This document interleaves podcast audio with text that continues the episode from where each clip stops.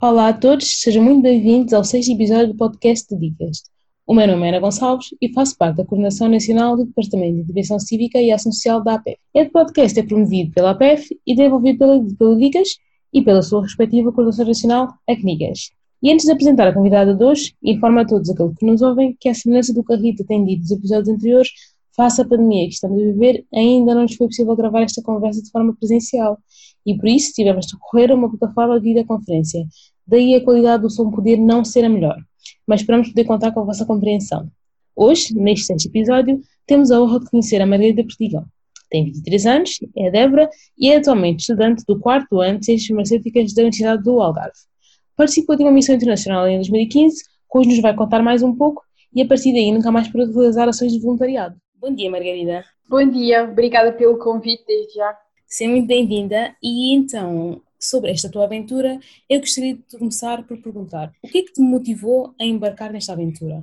Bom, então, o que me motivou, desde, desde miúda que eu sou voluntária, até mesmo antes de realizar a missão de voluntariado em Cabo Verde, sempre pratiquei voluntariado uh, na minha cidade, em Évora, uh, com o espírito de entreajuda e de entrega ao outro. Porquê? Porque acredito muito no poder do, do voluntariado e da solidariedade e que hum, acredito que um simples uh, gesto consegue mover montanhas. Por isso, no sentido de experienciar o tipo de voluntariado, neste caso o voluntariado internacional, agarrei este desafio que me pareceu logo muito uh, interessante desde o início, por ir sair da minha zona de conforto, por saber que iria ser outro país, lá está, outras vivências. Uh, não só embarquei nesta aventura com o intuito de saber que me ia sentir bem comigo própria, mas saber também que uh, ia ajudar as pessoas que mais precisam, ia, ia sentir-me útil, pois ia fazer bem a alguém, acreditava, mas também saber que alguém uh, ia poder contar comigo e com o meu apoio. Neste caso foram as, foram as crianças cabo-verdianas dos, dos bairros de pobreza que quase nada têm sentia que de alguma forma o meu grupo e eu, sim, porque nós fomos em grupo, uh, conseguíamos ir dar o nosso melhor, ou seja, o nosso objetivo era ir levar uh, a alegria, o amor, a nossa disponibilidade àquela, àquelas crianças e àquelas famílias. Apesar de a nossa missão durar, ter durado à volta de três semanas, mais ou menos, uh, ser pouco tempo, o, o, nós, nós acreditámos que o nosso contributo pudesse ir ter na mesma, apesar de ser pouco tempo, um impacto notável no outro. E por todos estes motivos, uh, claro que me, que me motivaram a embarcar nesta aventura e acredito também que cada um de nós, do nosso grupo de missionários, pudesse deixar um bocadinho de cada um de nós e que, puder, e que podemos fazer a diferença. Acredito também naquela, de, naquela, num amor maior que nos faz não querer ser, como aquela expressão diz, jovens de sofá e, e queremos deixar a marca noutros sítios. Sim, muito bem. Tu referiste que vocês foram em grupo, vocês foram todos através de uma associação, como é que isso foi? Uh, sim, fomos em grupo, exato. Fomos através de um projeto uh, a cargo da Fundação de Salesianos e, e nós construímos a Missão Sonhar, que foi uh, o nome dado à nossa missão, à missão que realizei em 2015 com mais um grupo de jovens de Évora. E esta, esta missão está inserida no programa Dom Bosco Projeto Vida. Como é que te preparaste então para esta missão de voluntariado? Olha, nós juntámos primeiro em grupo, é, fomos um grupo de nove, tentam sempre ser no máximo dez pessoas, e então nós fomos um grupo de nove, mais o senhor padre que nos acompanhou também, foi ele que nos começou a apresentar o projeto. Uh, tivemos várias reuniões antes de partirmos em missão uh, para delinearmos as atividades diárias, uh, aprendermos as músicas que iríamos cantar com as crianças e até mesmo treinarmos os jogos que iríamos desenvolver com, com elas. Depois, o nosso objetivo foi também, passou uh, muito por recolher todo o tipo de material que conseguíssemos agariar para levar para aquelas famílias. Uh, todo, cada um de nós levou uma mala extra só com coisas para, para doar e ficar lá. E, e, nós conseguimos agariar desde, como conseguimos agariar muita coisa, desde roupa a brinquedos, material escolar e até, e até contámos com o apoio de várias farmácias que nos ofereceram também pomadas, papas, escovas e pastas de dentes, compressas, entre outras coisas. Ok. E como é que vocês escolheram o local onde iriam atuar? Olha, quando integrei esta missão, já estava destinado a ser na cidade da Praia, que é a capital da ilha de Santiago. Uh, por isso, pronto, não, não escolhi bem o local, mas suscitou-me ainda mais interesse ser em Cabo Verde, uma vez, como já disse no início, a sair da minha zona de conforto, por ser outra, outro continente, outras culturas, outros hábitos de vida já tinha ouvido também experiências de anos anteriores que me chamaram a atenção nesse mesmo país e pelas, pelas pessoas de lá serem muito amáveis. E considerando que foste para outro continente, totalmente diferente da nossa realidade, alguma vez sentiste falta de segurança? Sim, olha, quando saímos, saíamos à rua em grupo, sentíamos um pouco de falta de segurança por vezes. E inclusive as pessoas lá, que as pessoas que nos acolheram, uh, e que vivem mesmo na cidade da praia, diziam-nos para sairmos sempre à rua mais acompanhados, com mais alguém para além de nós os 10. Ok. E posto isto, uh, qual foram os piores e os melhores momentos que viveste em Cabo Verde?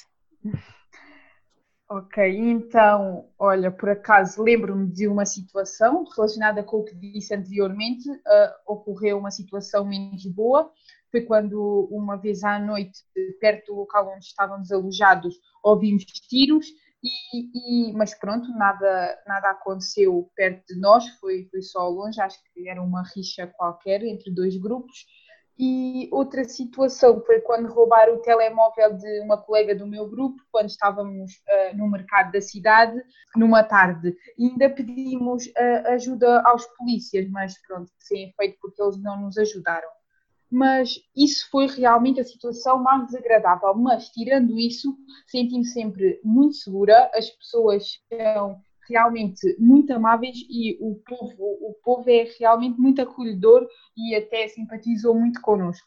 Uh, em relação aos melhores momentos, como perguntas, olha, não consigo escolher ao certo o melhor momento, porque de facto foram muitos os momentos marcantes para mim que me encheram o coração e me lembrei até hoje. Ah, desde o sorriso fácil daquelas crianças às cartas que me escreveram e que guardo ainda hoje. Uh, olha, agora estou-me a lembrar, por exemplo, de uma situação muito engraçada que se repetia quase todos os dias e que demonstra muito a partilha de culturas, isso também é muito giro de, de se ver, que é as senhoras e as crianças costumam ter a, a tradição de ter as trancinhas nos cabelos. Então, assim que nos viam com os cabelos eh, lisos e diferentes dos delas, pediam-nos logo muito para nos pentear e se podíamos fazer as trancinhas nos nossos cabelos. E pronto, realmente essas, essas vivências eh, ficam assim muito marcantes.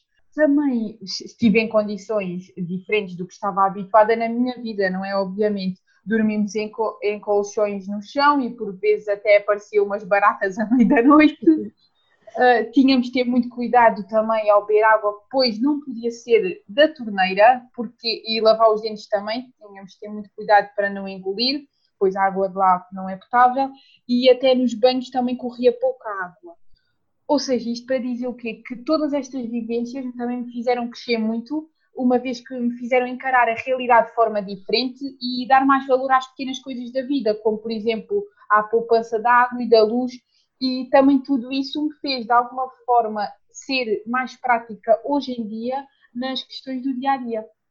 Muito obrigada. Ainda relembrando os melhores momentos que viste em Cabo Verde, tens algum acontecimento que te tenha assim emocionado?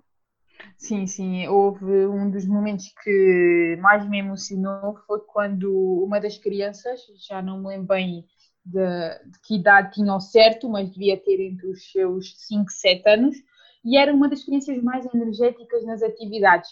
E naquele dia uh, ele estava muito calado, mais calado, não participava nos jogos como de costume, ele até gostava muito de jogar à bola e etc. E naquele dia não. E então nós fomos ter com ele para o chamar para o grupo, apesar dele demonstrar mesmo que naquele dia não tinha vontade. Nós tentámos saber se passava alguma coisa, porque pronto, estava realmente diferente, ao qual ele nos responde que não comia há dois dias. E pronto, realmente esta fica completamente arrepiada uh, e de seguida fomos logo comprar comida para ele. E este foi de facto um dos momentos mais marcantes e emocionantes, ainda me emociono hoje em dia quando conto, porque dei de caras com esta realidade que nós só acreditamos quando vivenciamos. Exato. Uh, posto isto, como é que é voltar para o mundo real? Porque lá tu aprendeste os pequenos prazeres da vida, aprendeste o que é o dar sem esperar receber nada, a viver de sorrisos. Como é que é voltar para uma realidade que muitas vezes, não é? Vive sem dar o devido valor a estas pequenas coisas. É verdade, sim, senhor. Um, quando, e quando voltei, senti realmente que aprendi a dar valor às pequenas coisas da vida. E, e, e pronto, tinha um sentimento de felicidade enorme, pois, afinal de contas, o que me trouxe na bagagem foi muito mais do que eu estava à espera, ou seja, excedeu muito pela positiva as minhas expectativas. Porque, olha, a mala até vinha mais vazia do que foi, porque nós deixámos lá imensa coisa, uh, e deixei lá imensa coisa que já não precisava, mas veio muito cheia de realmente de, de, de aprendizagens e, de, e daqueles rostos que transbordam um sorriso, e isso foi sem dúvida muito gratificante. Porquê? Porque nós também íamos com o propósito de transmitir algumas lições com as, atividades, com as atividades que fazíamos com as crianças e nós tínhamos sempre um, atividades com o intuito, com o objetivo, e como por exemplo ajudar o próximo, ou até mesmo nas questões de higiene, como ensinar-lhes a lavar os dentes, entre outros temas. E então nós queríamos uh, dar mais algumas aprendizagens de forma lúdica, com os jogos que fazíamos, mas senti que, uh, no entanto, foram eles que também nos ensinaram sobre as pequenas coisas da vida e que nós não damos o devido valor. E aquelas crianças que com pouco ou nada têm, trazem sempre um sorriso no rosto, e isso é muito bonito de se ver foram eles que, ao fim de contas, me deram uma, uma lição de vida e que me ensinaram a alegria de viver e o quanto podemos ser felizes com tão pouco. E o que é que tu retiras desta atividade que tu sentes que vais levar sempre, sempre para a tua vida? Ah, então, olha, pronto, senti que obviamente deixei uma parte de mim lá, senti-me útil e isso é muito reconfortante, mas claro que trouxe, e vou sempre levar comigo para a vida, os abraços e aqueles sorrisos humildes de, de tantas crianças e também do povo cabo-verdiano que também nos acolheu, isso eu nunca me vou esquecer. Relembro-me ainda, e, e guardo com muito carinho, um verso de uma música que nós cantávamos com eles, uh, que, que é: Tu tens que dar um pouco mais do que tens, tens que deixar um pouco mais do que há e realmente ainda hoje permanece com muito significado na minha cabeça e efetivamente faz todo o sentido e por isso tento ter sempre uh, presente esta premissa no meu dia a dia, porque uh, no final de contas esta experiência foi sem dúvida muito enriquecedora e uma aprendizagem que vou levar sempre para a vida, claro. Uh, aconselho que todas as pessoas, se puderem, experimentem uma um, e tentem passar por uma experiência destas, nem que seja uma vez na vida. Muito obrigada, Margarida. Obrigada. E, infelizmente, chegamos ao fim deste episódio. Queria, mais uma vez, agradecer imenso à Margarida por ter aceitado este convite e espero que tenham gostado tanto como eu de ouvir e de a conhecer. Da minha parte é tudo. Espero que tenham gostado deste episódio do Dicas. Já sabem que podem deixar sugestões para o Dicas nas nossas redes sociais, como Instagram, Facebook e site da E já sabem também que todos os episódios do Dicas encontram-se disponíveis nas nossas plataformas digitais habituais, como o Spotify, o Anchor e o nosso canal no YouTube. Qualquer dúvida que tenham sobre esta atividade, já sabem que podem sempre consultar o nosso site em www.apf.pt ou enviar um mail para dicas.apf.pt. Este foi o sexto episódio de Dicas. Fiquem bem, protejam-se e até à próxima.